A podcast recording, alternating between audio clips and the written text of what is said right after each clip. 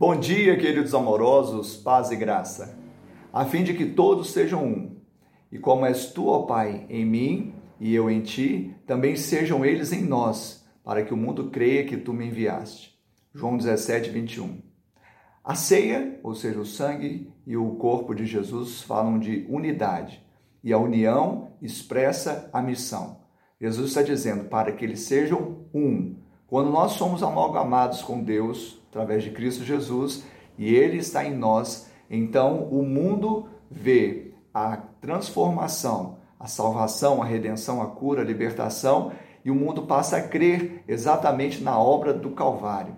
Nós temos que entender que há um preço pago por Cristo para sermos um com Deus e um com o irmão. Como diz aquela canção do Azaf Borba, eu sei que foi pago um alto preço para que contigo eu fosse um meu irmão. Que Deus te abençoe, te dê um, um final de semana de bênção e vitória, em nome de Jesus.